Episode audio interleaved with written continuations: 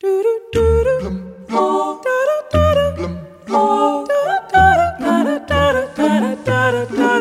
so nice, nice to feel so good about a meal, so good about Kentucky Fried Chicken. It's so nice, nice to feel so good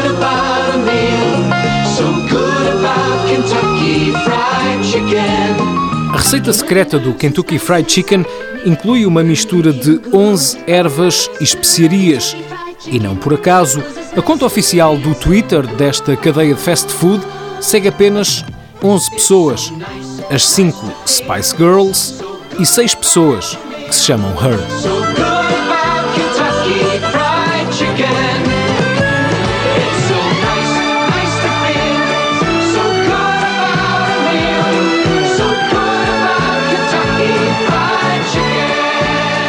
It's nice to feel so good about a meal.